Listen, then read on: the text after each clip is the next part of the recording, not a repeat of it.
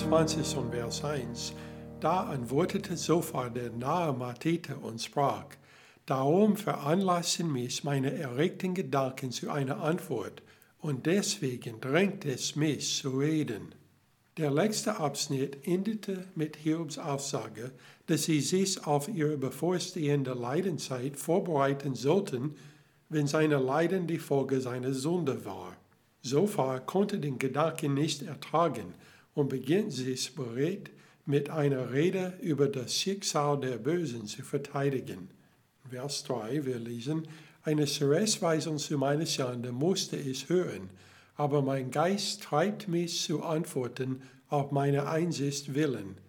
Hast du dies nicht vor alter Zeit her erkannt? Seitdem der Mensch auf die Erde gesetzt wurde, ist das Vorlocken der Gottlosen kurz und die Freude der Frevler währt nur einen Augenblick. Was Sophar hier gesagt hat, ist wahr, wenn man das große Ganze betrachtet, aber es ist nicht unbedingt beobachtbar, wenn der Blick auf das große Ganze versperrt ist. Psalm 37, Vers 3 bis 4 ist die, denn es beneidete die Übermutigen, als es das Wohlergehen der Gottlosen sah, denn sie leiden keine Qual bis zu ihrem Tod und ihr Leben ist wohl genährt. Schaut man aber das Ende des Weges an, dann sieht man, dass der Weg der Gottlosen immer ins Verderben führt. In Vers 18 und 19 of Psalm 73 steht für wahr, du selbst sie auf schlüpfrigen Boden, du lässt sie fallen, dass sie in Trümmer sinken. Wie sind sie so plötzlich verwustet worden? Sie sind untergegangen und haben ein Ende mit Schrecken genommen. Und Vers 6, Sophar redet weiter, wenn auch sein Stolz bis zum Himmel reiste und sein Haupt die Wolken berührte, so geht er doch gleich seinen Kot auf ewig unter. Die ihn gesehen haben, werden sagen, wo ist er? Die Gottlosen tragen ihre Hochmut als Halsschmuck, aber die Sprüche sagt uns, dass Stolz kommt vor den Zusammenbruch und Hochmut kommt vor der Fall. Wer sagt, wie ein Traum verfliegt er, man wird ihn nicht mehr finden, er wird weggescheucht wie ein Nachtgesicht. Das Auge, das ihn sah, sieht ihn nicht wieder, und er erblickt ihn nicht mehr an seinem Ort. Die Bösen sind wie ein Traum. Es ist da und dann ist es weg. Sind sie einmal außer Sicht, sind sie auch wie ein Traum schnell vergessen. Vers 10. Seine Söhne müssen die Armen entschädigen und seine Hände sein Vermögen wieder herausgeben. Die Gottlosen hinterlassen jedoch Ärger, da ihre Kinder ihre Schulden begleichen müssen. Vers 11. Seine Gebeine waren voller Jugendkraft. Die liegt nun mit ihnen in Staub.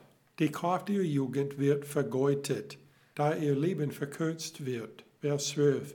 Ist das Böse noch so süß in seinem Mund, dass er es unter seine Zunge birgt, dass er es hegt und nicht lassen kann und an seinem Gaumen festhält?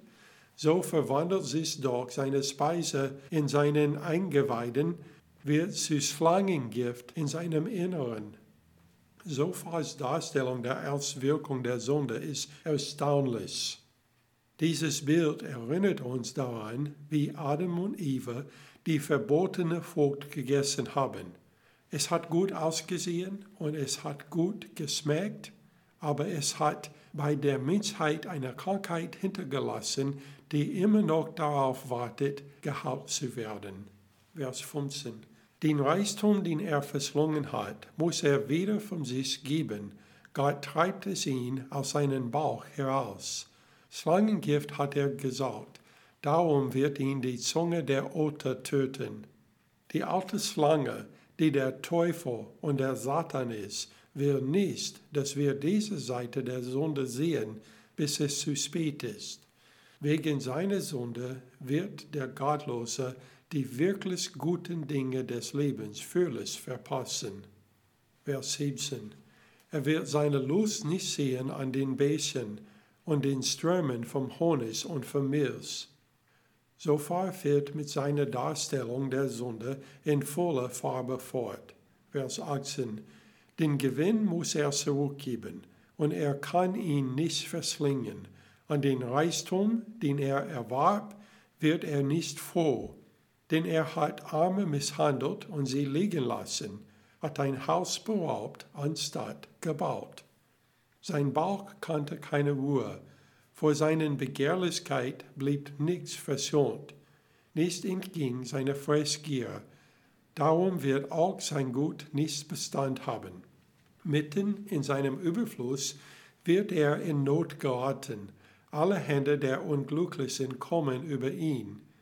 Es wird geschehen, während er seinen Bauch noch füllt, wird er die Glut seines Sohnes über ihn senden und sie auf ihn regnen lassen in seine Eingeweide hinein.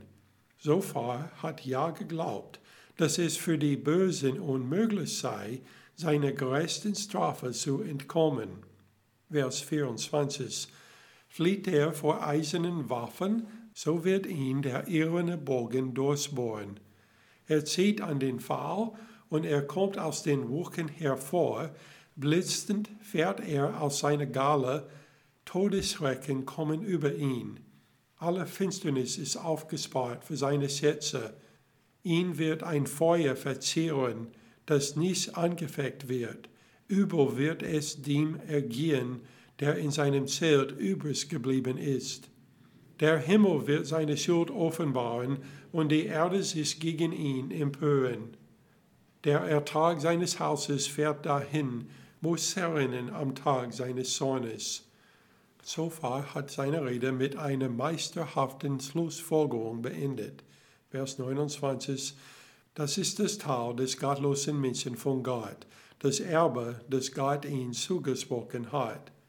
So genau er seine Beschreibung der Folge der Sünde war, machte er bei der Anwendung zwei Fehler. Erstens, er ist zu dem Schluss gekommen, dass Hiobs Leiden ein Beweis für seine Fehlverhalten war. Und zweitens, er ist zu dem Schluss gekommen, dass sein Wohlergehen ein Beweis für seine eigene Rechtschaffenheit sei. In beiden Fällen ist er völlig falsch gelegen. Thank you